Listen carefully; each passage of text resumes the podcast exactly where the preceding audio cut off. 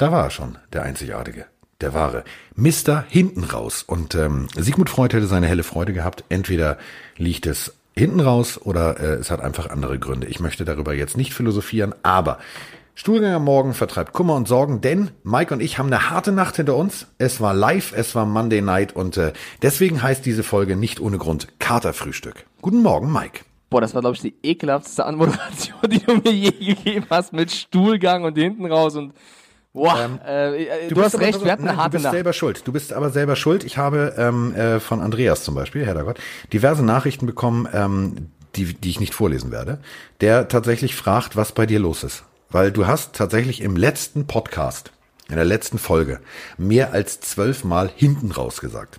Ah ja, ist halt so. Wenn hinten raus die Spieler immer irgendwie sich entscheiden, dann ist es eben so. Warum so, soll ich denn lügen? Ja. Hinten raus ist hinten raus, Freunde. Hinten raus ist hinten raus. Und äh, hinten raus wird das Spiel extrem spannend. Deswegen die Überleitung, verstehst du? Ja, das war ein, äh, um es mit den Worten von Russell Wilson nach dem Spiel zu sagen, eines der verrücktesten Spiele, die er jemals gespielt hat. Die Seattle Seahawks, wir haben beide, glaube ich, auch genau das getippt, haben 27 zu 24 in der Overtime gegen die San Francisco 49ers gewonnen und damit den Divisionsrivalen besiegt, der zuvor ungeschlagen war. Es ist ähm, ein Spiel für die Ewigkeit. Es ist ein Spiel, wo ich sagen muss, jeder Football-Fan sollte sich das nicht in den Highlights, sondern wirklich komplett real life nochmal angucken. Denn da ist alles dabei, worüber man diskutieren muss. Denn äh, wenn wir schon über die Green Bay Packers reden und über äh, Roughing the Passer Calls, dann verstehe ich nicht, wieso zum Beispiel, bei jedem anderen Spiel wird es abgepfiffen. Also Russell Wilson ist einfach in einer Dreifach-Umarmung. Ähm, bei jedem anderen Quarterback wird abgepfiffen. Äh, die Defense lässt los, weil sie denken, nee, bloß keine Strafe kassieren, bloß keine Strafe kassieren. Und er läuft weiter. Ähm, also das ist eben genau das Regelproblem. Ähm, Regeln werden so ausgelegt, Regeln werden so ausgelegt. Ist scheiße, aber es ist ein so geiles Spiel gewesen. Es hat von vorne bis hinten Spaß gemacht. Und wenn Football Spaß macht, dann ist es die beste Werbung für den Sport. Also jeder, der vielleicht heute Nacht dann doch lieber an seiner Matratze gehorcht hat und hinten raus äh, dann morgens das lesen wollte und gedacht hat, ähm, ja, war ja ein geiles Spiel, das gucke ich mir heute Abend an, guckt es euch echt an, im Ganzen. Es war vor allem so spektak äh, spektakulär, weil es auch so viele Fehler gab. Also es ging auch hin und her, man wusste nie, das Momentum war in einem Quarter beim einen Team, dann wieder beim anderen Team ähm, man wusste wirklich zu keinem Zeitpunkt, wer letztendlich gewinnen wird. Und in der Overtime, selbst da ging es ja nochmal hin und her mit Punts und so weiter. Also es war ein Riesenspiel, nochmal die Empfehlung, das äh, euch in, im Real Life zu, zu geben. Und man hat auf jeden Fall aber von Anfang an den Gameplan von den beiden Teams ähm, gesehen und das Team, was gewonnen hat, hat im Endeffekt auch den besseren Gameplan und ein bisschen mehr Glück gehabt auf jeden Fall. Äh, was ich weiß gar nicht, wo wir anfangen wollen, Carsten. Es gibt so viel, über das man reden muss. Fangen wir mal, fangen wir mal, fangen wir mal ganz vorne an. Mit dem ersten Quarter pass auf, fangen wir mal bei dem wichtigsten Problem an. Und das wichtigste Problem kriegt 137 Millionen 500.000. Das ist nämlich Mr. Jimmy Garoppolo. Ich widerspreche. 137 Millionen. Ja, und ich widerspreche jetzt schon an dieser Stelle. Er verdient viel Geld und er müsste mehr liefern für das Geld, das stimmt. Du wirst wahrscheinlich das sagen, was viele amerikanischen Experten auch schon sagen. Es war ein mieses Spiel von Jimmy Garoppolo. Stimmt's? Es war nicht nur ein mieses Spiel, es war ein beschissenes Spiel. Es war kein gutes Spiel. Ich finde aber, dass man nicht allein Jimmy Garoppolo dafür die Schuld geben muss. Ja, die Defense des Seahawks. Wer wirft denn den Ball? Ja, pass auf. Ich finde, und ich habe das, ich bin mich die ganze Nacht wach geblieben, habe mir jede Sekunde dieses Spiels angeschaut. Ähm, Du hast doch ab und an mal bestimmt zu Vroni rübergeguckt. Also jede Sekunde hast du dir nicht angeguckt. Ich habe gesehen, wie du Bad Moms guckst. Deine, ja, das, darüber, darüber möchte ich gar nicht Moms. reden, was das war, aber äh, mir hat irgendein, ich weiß leider den Namen gerade nicht mehr, User geschrieben, wieso Mike, du magst doch Milf mit Honig? Fand ich dann wiederum ganz lustig. Also ich kann den, den Film aus Männersicht nicht empfehlen, außer ihr seid eine Mutter und dann könnt ihr wahrscheinlich gewisse Situationen wieder, egal.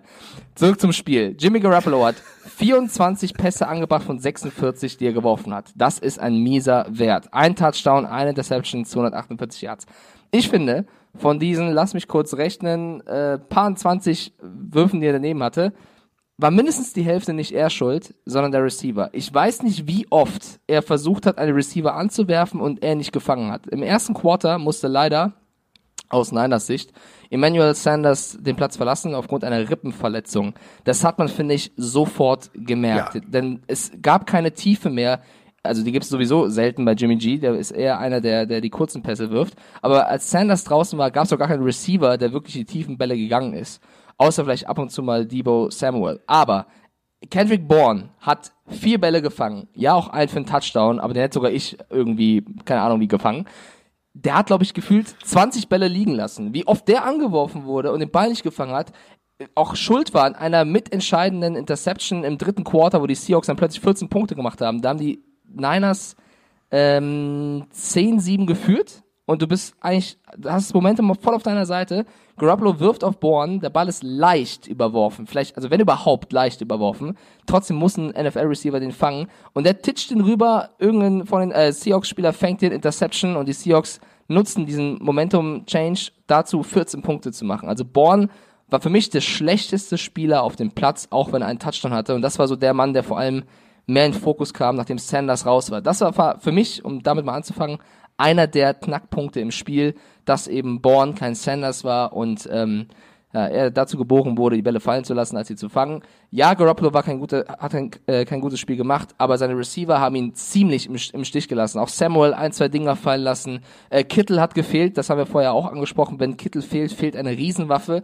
Das war der Fall. Und die Seahawks haben sich genau darauf eingestellt. Sie haben sich eigentlich nur darauf eingestellt, den Lauf der 49ers zu, zu stören. Und wenn du auf die Stats guckst, äh, da wirst du bestätigt, Matt Brader 18 Yards. Ja, Tevin Coleman 40 und Mostert 28, weil Brader, der Haupt-Running Back, äh, kam nicht zur Entfaltung. Und das heißt, sie haben Garoppolo gezwungen, sich auf seinen Receiver zu verlassen. Das hat er getan und die haben nicht geliefert. Ich finde, Garoppolo war nicht gut, aber er war nicht total scheiße. Ich würde mindestens die Hälfte dieser Schulden der Offense den Receivern zuschreiben.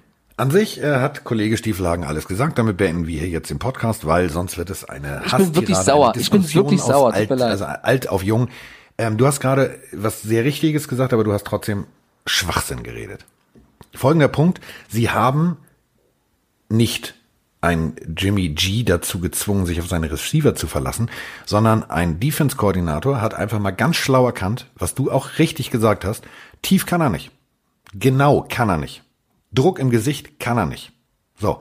Und somit, ähm, und ich hasse mich dafür, dass ich das jetzt sage, ein Tom Brady wirft dem Praktikanten der Patriots im Spielen Ball zu und der sieht aus wie ein Pro Bowler. Und das ist ein guter Quarterback. Ja, aber Tom Brady das wirft auch gut, oh, oh, oh, Das ja, macht einen guten Quarterback aus. Du musst die Dinger, du kannst sie nicht in eine Double Coverage, wenn du nicht genau das Ding auf 30 Zentimeter, wie es ein Jackson, wie es ein äh, Deshaun Watson macht. Aber das hat er doch gar nicht gemacht. Also wie, oh, guck dir mal die Bälle an, die, die Born hat liegen lassen. Da war niemand in der Nähe vom Born, da war kein Druck, da war gar nichts. Der den Ball einfach rüber, es wird Interception und das Spiel wird entschieden. Trotzdem kannst du, es gibt gewisse Pässe, erstes Viertel, zweites Viertel, wo ich gedacht habe, Alter, ich weiß nicht, auf wie viel Superman, Superman Sammelbänden du geschlafen hast, Jimmy G. Das kriegst du da nicht hin. So. Und dann kommt einfach vorne so viel Druck. Ähm, und Pocket Awareness, Punkt eins, Punkt zwei, Punkt drei. Ähm, die Defense hat das Spiel gerettet, der 49ers. Da muss man wirklich eine absolute Lanze brechen. Ja, stimmt. Aber die Offense hat's verkackt. Genauso sehe ich es ja auch. Die Defense war das, was das Spiel noch am Leben gehalten hat. Die Offense bis auf das erste Viertel hat eigentlich fast gar nicht geliefert. Sanders war draußen, Kittel war sowieso draußen. Dann fehlte es an allen Ecken und Enden. Und ich bin ja dabei zu sagen, äh, Garoppolo war nicht gut, aber ich also wirklich, da gab es so viele Bälle, die waren fangbar. Scheiß auf Brady, scheiß auf irgendwen, die Bälle waren fangbar. Äh, er hat auch schlechte Bälle geworfen, deswegen sage ich ja, es war kein gutes Spiel von ihm, aber es war nicht allein seine Schuld, dass sie dieses Spiel nicht gewonnen haben, sondern ich nehme da jeden, der sich Receiver schimpft, da eigentlich mit rein, weil es war keiner von den Receivern, der überragend gespielt hat. Keiner. Nicht ein einziger, wo du sagen konntest, wenn er da hinwirft, dann äh, ist die Chance sehr hoch, dass er noch fängt. Deswegen, und das hat man vor allem im letzten äh, in, in der Overtime auch gemerkt, er hatte überhaupt kein Vertrauen mehr in seine Receiver. Und wenn der Punkt erreicht ist, dann wird's halt auch ja, schwierig. Und das ist dann wiederum eine da gute Leistung. Ball halt genauer werfen. Punkt. Ich finde, er hat ihn teilweise sehr genau geworfen. Deswegen, also, also, das ist mein Argument zu sagen, er ist für mich nicht alleine schuld, da waren viele Bälle er fangbar. Er ist auch nicht alleine schuld, aber er hat, er trägt die größte Schuld. Denn der Fisch stinkt nun mal am Kopf. Und wenn du, ähm, wenn dein Receiver ihn fallen lässt, dann bau ihn auf. Dann servierst du ihm das Ding danach noch besser, noch perfekter. Sprich im Huddle mit den Jungs. Körpersprache. Und das ist eben der Punkt. Wenn du dir das Bild anguckst, nur das gef gefrieste Bild nach der Pressekonferenz. Da steht Jimmy G vor dem SAP und dem Levi's Logo. Und bevor du das Video starten kannst, der guckt, um es mit Mike Stiefelhagens Worten zu sagen, wie Freddy Kitchen sein Sohn. Ja, aber man, wie willst du den Typen aufbauen? Kendrick Bourne, der gefühlt in diesem Spiel quer über der Brust tätowiert hat, Turnover. Ey, das war, der konnte nichts fangen. Es war wirklich klar, ich weiß, was du meinst, du musst vorangehen, du musst dem Team gutes Gefühl geben. Wahrscheinlich hätte er das auch besser tun müssen, als er es getan hat. Ich kann ihn aber irgendwo verstehen, weil es war wirklich eine miese Leistung der Receiver. Und was man halt in dem Zusammenhang auch erwähnen muss, die Defense der 49ers hat es überragend gemacht, allen voran, mein Lieblingsvorname der NFL, Jadavian Clowney, was, also das war für mich der Man of warte the Match. Match. Warte ganz kurz, warte, warte.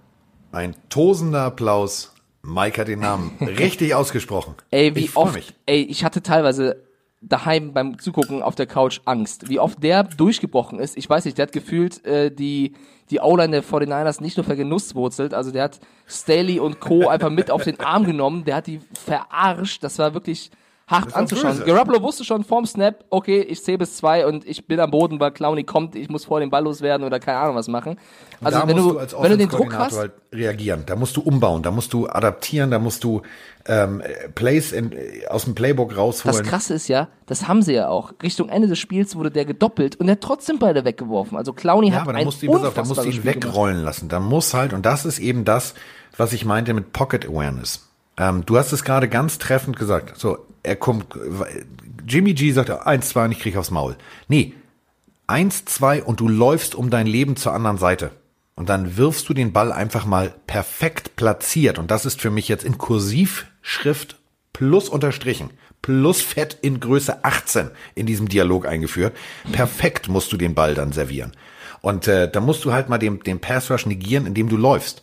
Und er legt sich da wie so ein Käfer auf den Rücken, jo, komm jetzt da durch. Ja, das weißt du halt. Da musst du aber auch deiner O-Line helfen. Äh, die O-Line der Seahawks, um mal das Thema auch dahin zu, zu packen, die hat ein sehr ja, ambivalentes Spiel abgeliefert. Also in der ersten Halbzeit. Ambivalent. In der ersten Halbzeit war es so, wie du auch vorher schon gesagt hast, da war es wie eine Drehtür, da, da hat Wilson gefühlt wie Jimmy G nicht lange Zeit gehabt und war jedes Mal unter Druck. Aber Richtung Ende, Richtung, wo es diesen Momentum-Change Change gab in der, im, im dritten Quarter, gab es Plays, da hatte Wilson vor einem Touchdown sieben Sekunden Zeit, der, der Ball auf Hollister im, im dritten Quarter. Da war die O-Line plötzlich da. Also die haben sich auch gefunden während dieses Spiels. Also am Aber Anfang war hat der so. alte Mann gerade gesagt? Du musst halt adaptieren, du musst halt Genau. umbauen. Das haben sie, das haben sie Perfekt super gemacht. gemacht. Gegen eine Defense wie, die, wie der der 49ers. Also, äh, was ich aber auch sagen möchte, kannst du auch gerne beurteilen, ähm, wie fandest du das Duell Metcalf gegen Sherman?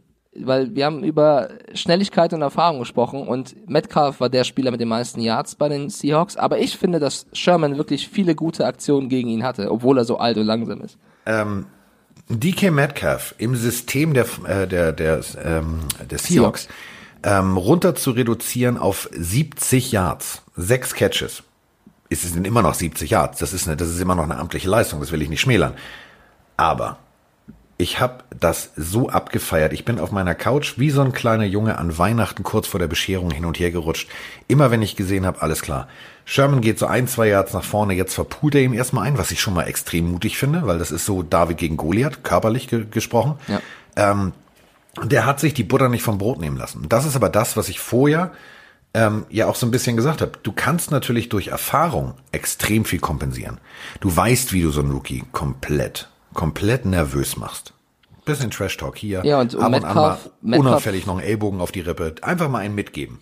Und Metcalf hat das Spiel fast verloren. Also es gab viele Szenen, wo man das Spiel hätte verlieren können, aber eine Szene war ja in der Overtime, wo er den Ball verliert und die 49ers den Fumble recovern. Also ja, war kein schlechtes Spiel von Metcalf, aber es war kein so starkes, wie er es die Wochen zuvor hatte. Äh, auch ein Moment, wo ich wirklich daheim dachte, was geht denn jetzt ab, war, als Wilson den Ball verloren hat und der eigene O-Liner, Ifedi, äh, den Ball rausholt, um ihn dann selber zu verlieren, damit der Forrest Buckner äh, zur Endzone laufen kann. Also Wo ich mir dachte, als, als O-Liner auf die Idee zu kommen, dem Quarterback den Ball noch schnell wegzuziehen, um selber zu laufen, spannend. Ifedi ist ein geiler Typ. Jamon. Ifedi ist ein, äh, hat äh, extrem lange gebraucht, bis er, bis er angekommen ist. Also am Anfang, ähm, ich weiß noch, wie ganz viele Experten sagen, oh, Alter, der Typ geht gar nicht. Überleg mal, erste Runde Pick 31. Also das war ein Wunschspieler. Das war ein absoluter Wunschspieler ähm, der kompletten Seahawks-Organisation. Texas A&M ist, das ist ein wie soll man das, wie soll man das nett formulieren? Also, das ist ein Elefant, der allerdings auch wie eine Gazelle laufen kann. 1,96 groß, 147 Kilo. Hat bei Texas A&M im, äh, im Run-Blocking also Leute aus dem Leben geschossen. Das war so ein bisschen wie ähm, bei The Blind Side. Der hat ihn einfach mal komplett 15 Yards vor sich hergeschoben. 20 Yards. Sah, war immer geil. Ähm, der hatte tierische Probleme, sich zu adaptieren. Ähm, der kam in die NFL und alle, ja, alles klar, der wird ganz, ganz großer, der, alles toll. Ähm, du, im Schnitt produziert der irgendwie über die ganze Saison fünf, sechs, sieben Holdings, acht Holdings, wenn es hochkommt. Ähm, hat auch mal wegen Unsportsmanlike Conduct, da hat er irgendwie reingehauen und so weiter und so fort. Der hat sich von der Knieverletzung extrem gut erholt und ist jetzt, finde ich, eine absolute Säule. Das, was er gemacht hat, war mutig, aber es war auch schlau. Zu sehen, ähm, wenn ich den Ball rausholen kann, dann kann ihn auch die Defense rausholen. Das ist ein Gamble, das ist 50-50. Carsten, das war scheiß blöd. Auch wenn du ein Elefant bist mit den Attributen einer Gazelle, beide können den Ball nicht tragen. Wenn du da den Ball rausholst und ihn verlierst, passiert genau das, was passiert ist. Alter, und zwar weißt du, was Wagner. das Geilste beim Football ist, wenn dicke Männer mit dem Ball laufen? Das, ja klar, das aber ich richtig ab. in so einem Spiel ist es vielleicht nicht so clever. Pete Carroll hat nach dem Spiel gesagt, auf, darauf angesprochen, was da passiert ist. Ja, keine Ahnung. Er dachte wahrscheinlich, er könnte scoren und da war doch ein bisschen viel Feld bis zur anderen Natürlich, natürlich. Aber im Endeffekt, überleg mal, und das ist das, was ich logisch meine. Wenn ein Ifedi daneben steht und sieht, dass Russell Wilson den Ball verliert. Es ist soll er sich dann irgendwie, soll er Russell Wilson mit dem Ball zu Boden ringen, wenn der nee, Ball. aber vielleicht nimmst du den Ball raus und gehst selber zu Boden, statt selber zu laufen. Weißt du, der macht das, der macht das Play tot, aber nicht laufen, Ball verlieren und dann den Gegner Punkte schenken. Ja, hätte, hätte, Fahrradkette. Ja, im Nachhinein ist man schlauer, ist schon klar. Genau. Ich dachte aber schon so, im ersten Moment dachte ich erst, die von den Niners hätten den Ball sofort, aber es war ja er und er versucht ja wirklich noch entgegenzulaufen und pam, also eine Sekunde später war der Ball draußen. Es war so, es gab diese ein, zwei Momente im Spiel, Danny, wo es Danny Dimes Moment. Der hatte einfach mal die, nicht beide Hände auf dem Ball, aber in dem Moment, ja, es war in dem Moment spieltechnisch, in dem Moment hättest du genau dasselbe gemacht. Hätte jeder gemacht. Wenn du daneben stehst und du siehst, der Ball fällt raus, dann nimmst du den Ball. Und dir wird halt beigebracht, wenn du den Ball hast, lauf los. Lauf ja, ich würde ich würd da, glaube ich, nicht so einen Schutz nehmen, wie du es tust, aber ich weiß, was du auch jetzt wieder meinst, ähm, bevor dann Andreas Heddergott mir sagt, wie oft ich sage, ich weiß, was du meinst.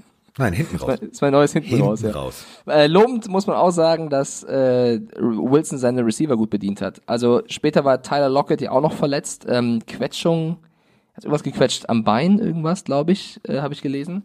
Musste irgendwann raus und Josh Gordon kam rein. Die ersten Spielzüge mit Josh Gordon. Zwei äh, Bälle bekommen, beide gefangen, sah gut aus. Also ich fand, es waren zwar nur zwei Bälle, aber es waren zwei wichtige Bälle. Äh, einer in der Overtime, einer im vierten Quarter. Ähm, das gesagt, also wenn du Gordon und Metcalf da standen, das hatte schon was, äh, hat schon ein bisschen eingeschüchtert.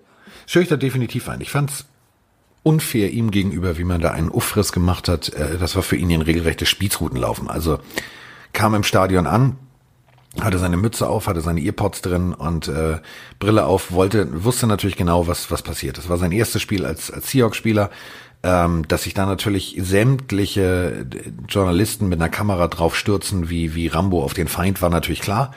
Ähm, tat mir tierisch leid, hat er aber äh, gut abgeschüttelt. Also du kannst so einen Spieler, und das ist eben die Größe von Pete Carroll, du kannst den à la Antonio Brown reinschmeißen und sagen, so, du spielst jetzt, jetzt, komplett durch. Oder du machst es einfach ganz schlau und lässt den im System wachsen. Und der wächst und wächst und wächst. Und das ist halt genau wie DK Metcalf, äh, ein Spieler, den du etablieren musst, dem du Souveränität geben musst und der erstmal selber verstehen muss, okay, ähm, das und das wird von mir erwartet, das kann ich auch leisten. Und der wird in den nächsten Spielen, wird der abliefern. Hundertprozentig. Wer mir auch gefallen hat, war Chris Carson. Also es war dann äh, 89 Yards und jetzt weder mega krass noch irgendwie, also es ist schon gut, äh, zumindest war er der beste Running Back auf dem Feld, aber er hat einfach so viele wichtige Läufe gemacht, die jetzt vielleicht nicht 20 Yards am Stück waren, aber vielleicht mal hier vier, hier drei, die einfach neues First Down gebracht haben. Äh, er hat mir sehr, sehr gut gefallen. Wilson ohnehin jetzt nicht nur seine, sein Passer-Rating, sondern wie oft er einfach Lücken sieht. Es ist unfassbar. Du denkst dir, jetzt knallst gleich, jetzt ist gleich Bosa dran oder sonst irgendwer und dann sieht er irgendein Gap, sprintet durch, läuft nochmal fünf Yards und er, er, er läuft auch so das neue First Down. Also auch Wilson mit so vielen cleveren Entscheidungen, die eben einem Jimmy Garoppolo fehlten. Also Wilson ist viel, viel schwieriger auszurechnen als Jimmy Garoppolo. Bei Garoppolo weißt du eben, wenn er den Pass nicht findet, dann fällt er zu Boden. Und Wilson hast halt immer noch irgendwie die Hoffnung, dass er sich wegdreht oder einen Trickplay rausholt. Keine Ahnung. Da hast du immer das Gefühl, der ist nicht zu fassen. Ja, aber ähm, pass auf. Äh, Jein. Ja, gebe ich, da bin ich, ehrlich gesagt, ich bin völlig hin und her gerissen. Es ist, genau wie Jackson, es ist unglaublich geil, das zu sehen. Es ist unglaublich schön zu sehen, dass ein Russell Wilson jeden Spielzug verlängert. Aber könnten wir uns bitte einfach mal einigen entweder legen wir eine Regel so aus oder wir legen eine Regel so aus. Es kann nicht sein, es ja. kann nicht sein, dass ähm, andere Quarterbacks wird abgepfiffen, wird gesagt, Diggi, Messe ist gelesen, ähm, da musst du aufhören, äh, Stopp, Defense-Spieler darf da nicht noch dranhängen. So, es hängen alle an Russell Wilson dran. Und das ist eben genau diese Unsicherheit, die diese Regeländerung mit sich gebracht hat. Es wären zwei, drei Plays, wären tot gewesen. Die wären tot gewesen, da sind wir wieder bei diesem berühmten Schmetterlingseffekt. Ähm, es muss jetzt nach dem Super Bowl am 3. Februar müssen sich alle Beteiligten bei der NFL in diesem scheiß großen Büro einschließen und so lange auf ihren Zetteln rumarbeiten, bis sie da mal eine einheitliche Sprache gefunden haben. Jedes Spiel wird diese Regel anders ausgelegt. Ja, bin ich bei dir. Nervt mich auch. Weil wie oft haben wir beide auf der Couch gesessen und äh, haben gesagt, oh, jetzt, jetzt ist er unten. So, dann kommt er dann noch irgendwie raus und die Schiedsrichter pfeifen es nicht ab. Auf der anderen Seite bei einem Spiel Green Bay, bei einem Spiel Patriots, bei einem irgendwas Spiel, wäre da schon lange abgepfiffen worden. Und du weißt als Defense-Spieler halt nicht, ja, was mache ich jetzt? Also ich will Aber natürlich ich erinnere, auch keine Strafe ich kassieren. auch an eine umgekehrte Szene. Also ich stimme dir zu 100% zu. Ich glaube, es war das letzte Quarter oder sogar schon in der Overtime, wo Wilson gepackt war und sich trotzdem nochmal befreit hat und weitergelaufen ist und eigentlich sogar das First Down geschafft hat oder fast das First Down schaffte. Und der Spielzug war aber schon tot und das hat keiner gecheckt. Also es geht auch in die andere Richtung. Genau. Man blickt da nicht mehr durch, da bin ich voll bei dir. Und das macht das Ganze natürlich für alle Beteiligten gefährlich. Denn ähm, ist der Spielzug abgepfiffen, nehmen natürlich alle die Wucht raus. Ähm, jetzt hörst du das aber nicht. Und du sagst dir als Defensive End zum Beispiel, ja, letzte Woche war das nicht abgepfiffen und schießt da noch komplett rein. So, dann äh, triffst du jemanden, der keine Körperspannung hat. Hat um Längen schlimmere Folgen, als zu sagen, pass auf, so und so sieht's aus. Ich verstehe komplett, dass die NFL was ändern musste. Also jetzt kommt wieder Geschichtsunterricht mit dem alten Mann. Ähm, der Owner der Bengals hat damals, da war noch Olli Carson Palmer bei den Bengals, ähm, bei der NFL so hart investiert, ging zurück auf ein Spiel gegen die Steelers, ähm, war sogar tatsächlich ein wichtiges Spiel, war ein Playoff-Spiel. Ähm, die Steelers kommen um die Ecke und gehen tief ging nicht anders, war keine böse Absicht. Also bevor ihr jetzt sagt, ja, Defense-Spieler sind alle immer böse und wollen kaputt machen. Nein, ähm, kommt um die Ecke, also lehnt sich sehr stark rein, macht äh, das Contain sauber und ordentlich zu, hat schon von der Körperspannung her sich in den Olaner reingelegt, der dann den Block nachlässt. Somit fällt er natürlich mehr oder minder nach vorne und fällt in die Beine von ähm, Carson Palmer. Trifft also die Knie. Knie kaputt. So, und dann hat natürlich der Owner der Bengals so lange investiert und dann gab es die sogenannte Carson Palmer Rule. Also, dass du einem Quarterback, wenn er, Achtung, mit einem oder beiden Beinen fest steht, nicht in die Beine gehen darfst. Du darfst also rein theoretisch einen Russell Wilson, wenn er läuft, in die Beine springen. Ähm, wird allerdings dann auch manchmal gepfiffen. Also er läuft los, ist in dem Moment ein Läufer, also er signalisiert, ich möchte jetzt die Line of Scrimmage, die berühmte blaue eingeblendete Linie überschreiten und ähm, jetzt versuchen ihn alle oben zu tackeln, weil sie natürlich denken, ja scheiße, wenn ich ihn unten treffe, kriegen wir wieder eine Strafe ähm, ist er schon über die Lost. Du kannst natürlich nicht als Defense-Spieler sozusagen plötzlich mal sagen, stopp, alles mal auf Zeitlupe, zur Seite gucken, wo ist der Downmarker, bin ich über die Lost, bin ich nicht über die Lost. Es macht es so unendlich schwierig. Und das ist natürlich genau der Punkt. Ich mag Running Quarterbacks, ich mag Lamar Jackson, ich mag Russell Wilson, aber es macht es für die Defense nicht einfacher. Absolut. Es gab auch eine Szene im Spiel jetzt sogar, wo Garoppolo wusste, gleich kommt der Hit und sich so ein bisschen runterduckt und der Seahawks-Spieler eben weiß, okay, ich darf nicht in die Knie, ich darf aber auch nicht um den Kopf, also muss ich irgendwie den Teil dazwischen treffen. Und dadurch, dass Garoppolo sich, sich so einkugelt und noch so seitlich fällt, gab es kaum noch Fläche für den, für den äh, angreifenden Seahawks-Spieler, die er treffen konnte. Plus, das ist ja alles in Sekundenbruchteilen und du bist ja mit deinem ganzen Körper schon auf dem Weg, dass er ihm halt irgendwie am Helm noch irgendwie gestriffen hatte. Nicht schlimm, aber halt, es gab die Berührung und schon war es eine Flagge. Also da bin ich auch bei. Es ist halt so schwer, weil klar kann man in der super Slow-Mo-Zeitlupe nochmal alles auseinandersehen und hier gab es noch eine Berührung, das könnte man pfeifen, aber im Endeffekt passiert das ja in realer Geschwindigkeit und man muss ja nicht mal Football gespielt haben, um zu wissen, wie schwierig es ist, so einen Körper einfach mal in einer Sekunde zu anders zu bewegen, damit du irgendwie anders triffst. Also irgendwann muss man auch mal realistisch bleiben. Du kommst da halt mit voller Geschwindigkeit angelaufen. Mit voller Geschwindigkeit. Ähm, du läufst deine 27, 26, 28 kmh ähm, auf den ersten zwei Metern. Du hast eine Vollbeschleunigung. Ähm, lass es auch tatsächlich, lass es einen großen, kräftigen D-Liner sein, der, der läuft deine 22.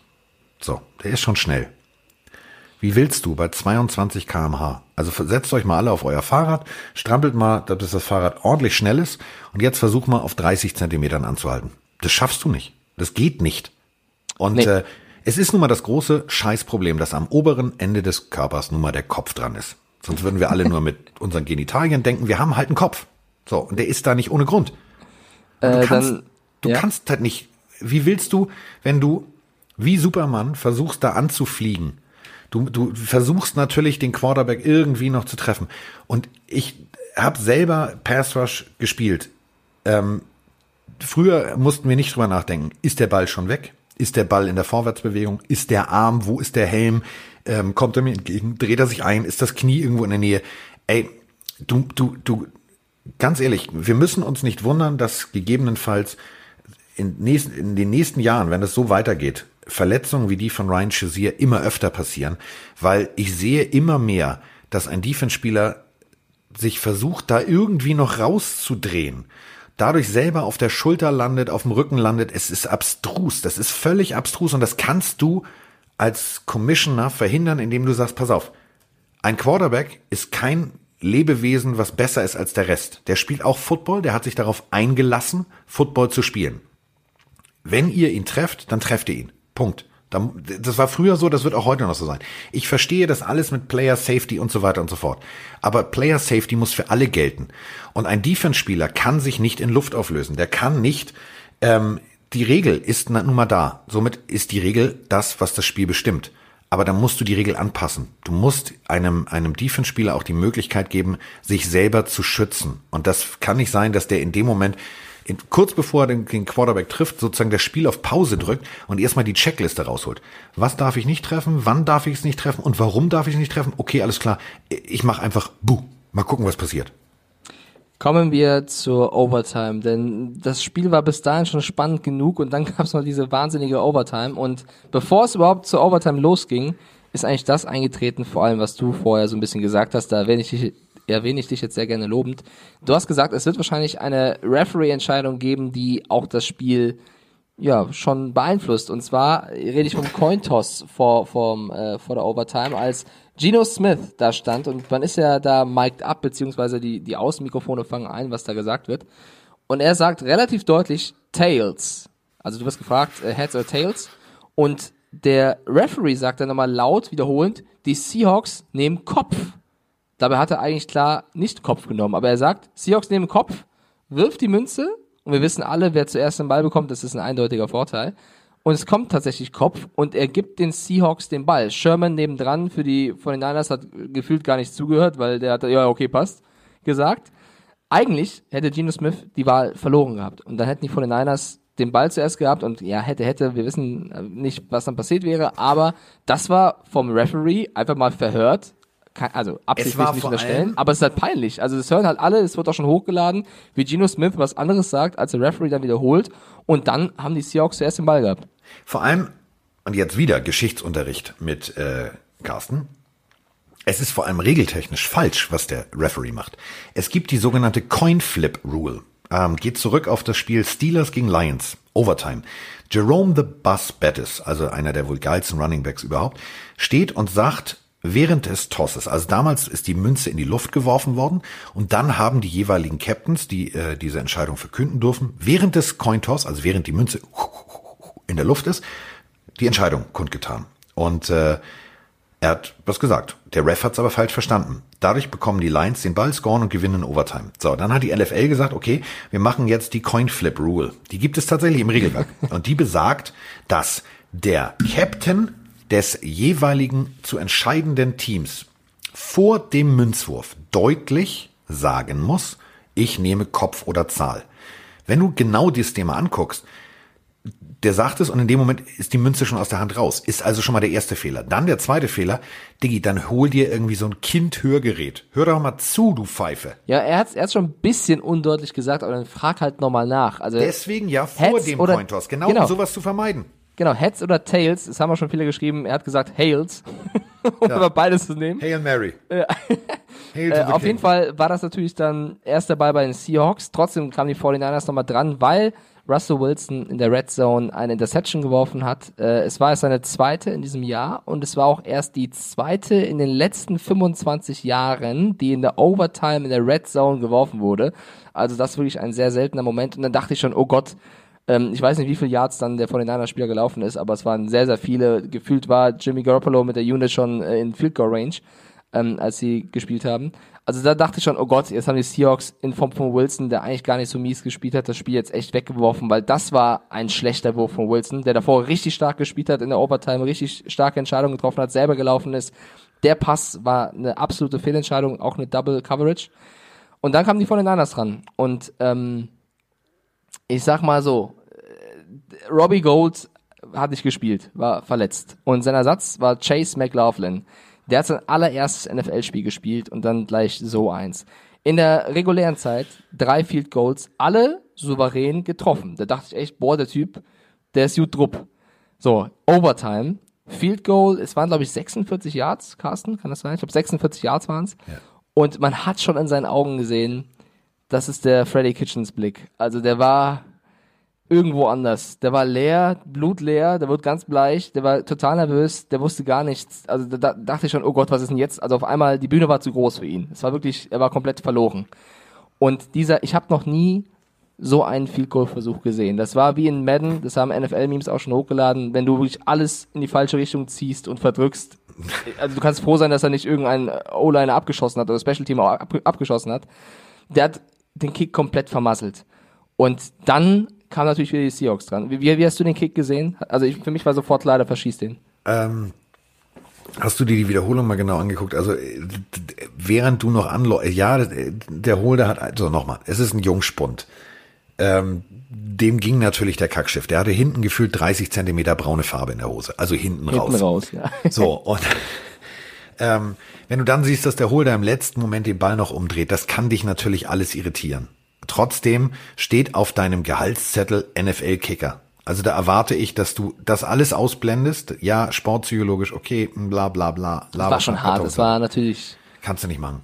Ja, und er, er, selber hat danach gesagt, er hätte den Ball ein bisschen zu hoch getroffen. Also ich fand, das war nicht ein bisschen zu hoch, das war viel daneben, egal der wie ging, du den getroffen hast. So brrr, also es war wirklich, das war schwierig. Und dann kamen die Seahawks dran und dann wurde der Ball ja nochmal hin und her gepantet, weil eben, ich glaube, Metcalf war es, äh, den Ball verloren hat und die 49ers nochmal dran kamen.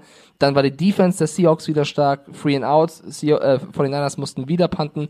Seahawks kamen an den Ball und dann haben die es auch vom, mit, mit dem Clock-Management sehr, sehr clever gemacht. Ich glaube, vier Sekunden waren am Ende noch, als Jason Myers dann seinen Field Goal Versuch antreten durfte. Er wurde dann nochmal geeist, ließ sich davon nicht beeindrucken und das ist krass, weil letzte Woche hat er, glaube ich, zwei PLTs und ein Field Goal verkackt. Also das ist jetzt nicht der allersicherste Kicker. Und er hat dann, ich glaube 45 Yards oder so waren es, den Versuch geschafft und damit war klar, die Seahawks besiegen die 49ers und es war klar, Carsten und Mike haben ausnahmsweise richtig getippt.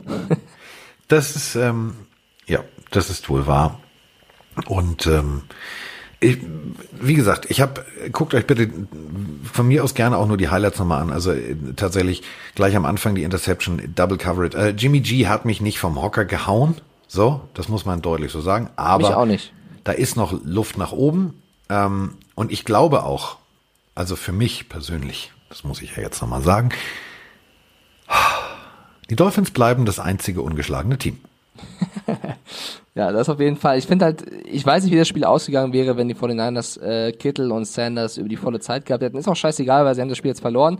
Es ist auch gar nicht so schlimm. Sie haben jetzt mal ein Spiel verloren. Das Ding ist nur, die Seahawks sind mit denen in einer Division und jetzt nur noch ein Sieg hinten dran und die spielen ja nochmal gegeneinander und dann in Seattle. Also die Hawks haben jetzt eine riesen Möglichkeit, ähm, nicht nur sich für die Playoffs zu qualifizieren, sondern gleich den Seed der Niners zu klauen. Ähm, was ich spannend fand, ist, dass beide Teams trotzdem viele Fehler gemacht haben. Also man hat auf jeden Fall trotzdem den Druck gemerkt. Ja, die waren beide Unbesiegbar nervös. sind die nicht. So. Beide waren nervös. Und beide, deswegen, waren, ähm, beide waren nervös und haben beide Fehler gemacht, die man sonst von den, von, von, von den beiden Teams nicht kennt. Aber das war halt auch genau das, weswegen dieses Spiel für mich sehenswert war. Also und deswegen jetzt nach Week 10, Carsten, was ist für dich das stärkste NFL-Team Stand jetzt? Wer sieht am sichersten aus? Weil ich weiß nicht, ob ich jetzt noch die 49ers nehmen würde. Ich weiß auch nicht, wer ist Also Jimmy dir? G wird sich bewusst sein, was er da falsch gemacht hat. Jimmy G wird erstmal jetzt äh, wahrscheinlich wieder mit irgendeiner äh, Pornodame macht er ja gerne. So, die hat dann ja, die hat das damals nicht verstanden. Sie hat dann im Interview gesagt, ja, nee, die 49ers gewinnen den Super Bowl, weil alles, was sie anfasst, wird zu Gold. Ist halt Silber der Pokal, Mädel. Schön doof. Ähm, Der wird das Leben Schön nochmal irgendeinen Pornodarsteller vom Bus geworfen. Ja, kennst so. du die Geschichte nicht? Doch, doch, doch, kenne ich, kenne ich. So, ähm, Aber er hat ähm, doch jetzt vor kurzem erst Aaron Andrews, die NFL-Reporterin, angemacht. Mit irgendwie, äh, also mit die bekannteste Sideline-Reporterin der NFL und die hat ihn irgendwie gefragt, irgendwas zum Spiel und er antwortet und sagt am Schluss, Schlusssatz mit Babe. Da, ja. ja. Da habe ich mir nur gedacht, so, Diggi. Oi, oi. Also töte, jage nichts, was du nicht töten kannst. Ja, aber es ist, also ich glaube, er kann es sich schon ein bisschen erlauben. Ist halt ein schöner Junge, das muss man anerkennen. Ähm, ja, trotzdem. Komm, kann man sagen. Trotzdem. Also auch Jimmy G hat eine Mutter. So, die, die, hat, die hat sowieso schon ein Problem. Also wenn du dir anguckst, ähm, Wine Dine, bla bla bla, ähm, Mia heißt sie, Mia 41, also eher so deine Kategorie mit Honig. Ähm, die äh, ist halt sehr aktiv im, äh, sagen wir es mal so, im Herrenwestern-Bereich. Also da wird viel geschossen aus der Hüfte raus. Und ähm, Von wem sprichst du? Mia äh, Khalifa oder welche? Ja, Mia? irgendwie Mia so. Ja, ja, also, ich habe du meinst so. Mia Khalifa. Ähm, kann er ja machen. Also pass auf, der kann die sich ja von mir aus über sein, also er kann ja alles zu Hause machen, was er will. Aber der geht tatsächlich mit der ausessen, die sieht halt auch aus wie jedes Klischee. Ich gönne es ihm ja. Also hätte ich ja wahrscheinlich an seiner Stelle nicht anders gemacht. So, ich bin auch Single. So kann man mal machen. Aber der Punkt ist der, du bist das Gesicht einer, einer Traditionsfranchise. Ähm, und dann tatsächlich, wenn du diese Vorgeschichte hast, das ist halt ein Date-Dilemma. Also, dass du dabei gesehen wirst, ist halt dumm. So. Ähm, und dich dann Aaron Andrews gegenüber so zu verhalten mit Babe, ist dann auch nicht witzig. Also bei einem Gronk, selbst der hätte das nicht gemacht. Ja, ist mir ehrlich gesagt, ich weiß nicht, ob das irgendeinen Effekt hat auf das Spiel oder auf die Spiele. Nein, auf das Spiel überhaupt nicht. Wir reden ja, du, wir reden doch, hier sind zwei Freunde, die für Freunde da draußen über Football reden. Und da müssen das heißt, wir du bist kein Garoppolo-Fan, auch, also jetzt abgesehen von seiner sportlichen Qualität. Ich bin neidisch, Typen. ich wollte die auch haben. okay, das ist fair enough. Das ist äh, zumindest. Ich habe mir danach zwei, also kurz mal reingeguckt. Ja, kann man mal machen. Aber du bist meiner Frage ausgewichen. Was ist das stärkste NFL-Team?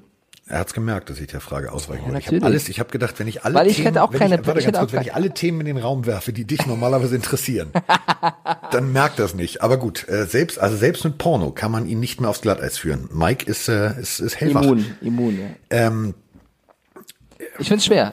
Das eine Team, wo du sagst, also, worauf ich ja eigentlich hinaus wollte, bis ich merkte, ich rede mich um Kopf und Kragen, also als schmeiße ich einfach mal das Wort Porno in den Raum und schon äh, merkt Mike nicht mehr, worüber ich reden will. Der muss natürlich ganz gewaltig jetzt an sich arbeiten. Der muss an sich, an seiner, an der Chemie mit seinen Receivern arbeiten. Ähm, wie gesagt, diese, diese erste Interception, die er da wirklich, also da siehst du einfach, ich meine, die, die Seahawks haben in Weiß gespielt. Den kannst du nicht übersehen, dass der direkt dahinter läuft und einer da auch noch angeflogen kommt. Das kannst du nicht übersehen. Es sind Fehler, die er nicht machen darf. Also nicht bei der Erwartungshaltung, die er durch dieses Gehalt tatsächlich geweckt hat. Ähm, der muss mit seinen Receivern arbeiten. Der muss hoffen, dass Kittle äh, wieder fit ist, denn den brauchst du. Dann macht es das Feld breiter. Klingt jetzt komisch, ist aber so. Also, weil wenn du einen Kittel in der Mitte hast, kannst du halt den Ball auch wunderbar nach außen, weil dann muss halt sich einer überlegen, gehe ich zum Receiver als zweiter Mann, der Safety, oder gehe ich zu Kittel? Ähm, gehst du natürlich instinktiv zu Kittel, weil du weißt, da kommt eher der Ball hin. Es wird schwierig für die 49ers offense-technisch das Ruder so hinzustellen, dass sie sich nicht nur auf ihre Defense verlassen können. Ich finde aber, was die 49ers in den letzten Wochen gezeigt haben, ist, dass der Satz Defense wins Championships tatsächlich immer noch einen extrem hohen Wahrheitsgehalt hat. Hätte Grappolo ein, zwei kleine Fehler vermieden und die Bälle besser platziert und seine Receiver, und da gebe ich jetzt Mike recht, die Bälle besser gefangen, wäre das Spiel anders ausgegangen. Deswegen sind für mich die 49ers, genau wie die Seahawks, auf Seiten der NFC für mich immer noch meine persönlich beiden besten Teams, weil die Seahawks immer dann, wenn, immer dann, wenn die Scheiße am Brennen ist, dann reißen sie das Ruder rum. Und das erwarte ich halt auch von einem Jimmy G. Ja, bin ich äh, bei dir. Wir haben unsere nächste Podcast-Folge am Freitag. Am Donnerstag ist aber trotzdem noch ein Spiel. Wollen wir nur ganz kurz das mal tippen. Steelers gegen Browns ist jetzt auch kein so ungeiles Matchup. Beide haben jetzt letzte Woche gewonnen. Also ja. immerhin. Und es geht für beide, also zumindest für die Steelers, noch um die Playoffs. Ähm, die Browns müssen schon noch viel gewinnen, damit es um die Playoffs geht. Aber die Steelers stehen ja plötzlich wieder im Playoff-Picture, nachdem sie, wie auch immer, ein paar Spiele gewonnen haben, jetzt die Rams besiegt haben. Willkommen in Paradoxistan. Ja, und es wird noch paradoxer, weil ich glaube, irgendwie in Cleveland gewinnen die Browns. Ich, ich weiß, ich lag letzten Spieler sehr oft daneben und hätte nicht so viel Risiko tippen sollen, aber ähm, ich bleib mal, also nicht, dass Mayfield jetzt wieder abreißt, sondern irgendwie wird die Defense das schon schaukeln, dass die Steelers mal verlieren und die Browns mal gewinnen. Ja. Bleibst du, bleibst du mit Pittsburgh? Nein. Oh, oh, gehst du auch mit den Browns? Ich gehe, ähm, pass auf. Thursday Night Football hat genau wie der DFB-Pokal seine ganz eigenen Gesetze. Das ist irgendwie immer anders, was da passiert.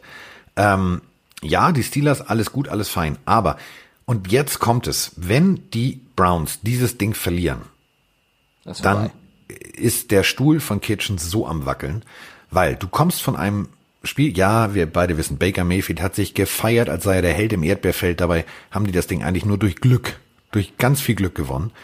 Ähm, wenn die dieses Spiel nicht als Momentum nehmen, um tatsächlich noch besser ihr System auf den Rasen zu bringen und tatsächlich den Steelers ihren eigenen Willen aufzuzwingen. Die haben alles da. Die haben geilen Running Back, die haben einen jungen Quarterback, die haben zwei extrem geile Top Receiver, die haben einen funktionierenden Tight End, sie haben alles da.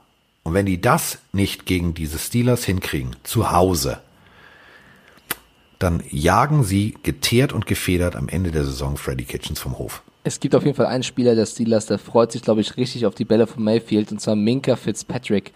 Von ja. den Dolphins zu den Steelers. Sieben Spiele mit den Steelers jetzt schon absolviert. In diesen sieben Spielen ein äh, Fumble recovered, ein Forced Fumble, zwei Defense Touchdowns, fünf Interceptions. Also der Typ ist richtig gut drauf und Mayfield ist nicht so richtig gut drauf. Und wenn die aufeinandertreffen, bin ich mal gespannt, was äh, der, der Fitzpatrick äh, zusammenbekommt. Bringen wir es mal auf den Punkt. Das ist wie mit Drake. Ah ja, stimmt. Ja, das ist auch ein Kaum weg aus Miami liefern die Jungs ab. Woran das wohl liegt? Nee, stimmt gar nicht. Also ich habe äh, gesehen, er war erst gegangen, da standen die Dolphins 0-7. Seitdem er weg ist, haben die Dolphins beide Spiele gewonnen. Er kam zu den Cardinals, zwei Spiele für die Cardinals gespielt. Cardinals haben beide Spiele verloren. Er ist der einzige Typ neben den Spielern von den Bengals, der 0-9 steht. Also ich weiß, was du meinst, er hat gut gespielt, also er war einer der das besten Spieler. Aber er äh, steht trotzdem, er verlässt die Dolphins, die gewinnen dann beide Spiele. Er ist bei den Cardinals, die verlieren beide Spiele. Also Kenyon Drake hat, ist nicht mit Glück gesegnet dieses Jahr. Naja, aber er ist von einem Palmenort zum anderen umgezogen. Also er muss sich nicht dran gewöhnen. Gut, in Arizona stehen mehr Kakteen rum als in Miami, aber es ist beides angenehm warm und sportlich macht er jetzt mehr her als vorher. Das meinte ich damit. Und das und ist jetzt, genauso jetzt bei die Überleitung. Gegen wen spielen die Cardinals jetzt? Richtig, gegen die 49ers. Ja. So, lass zumachen, oder? Lass zumachen, den Sack. Ja, den Sack und diese, diese wunderschöne 42-minütige Folge. Bevor wir hinten raus noch mehr Unsinn reden, machen wir jetzt einfach mal die Folge zu. Schönen Tag dir, euch. Mike. Tschüss.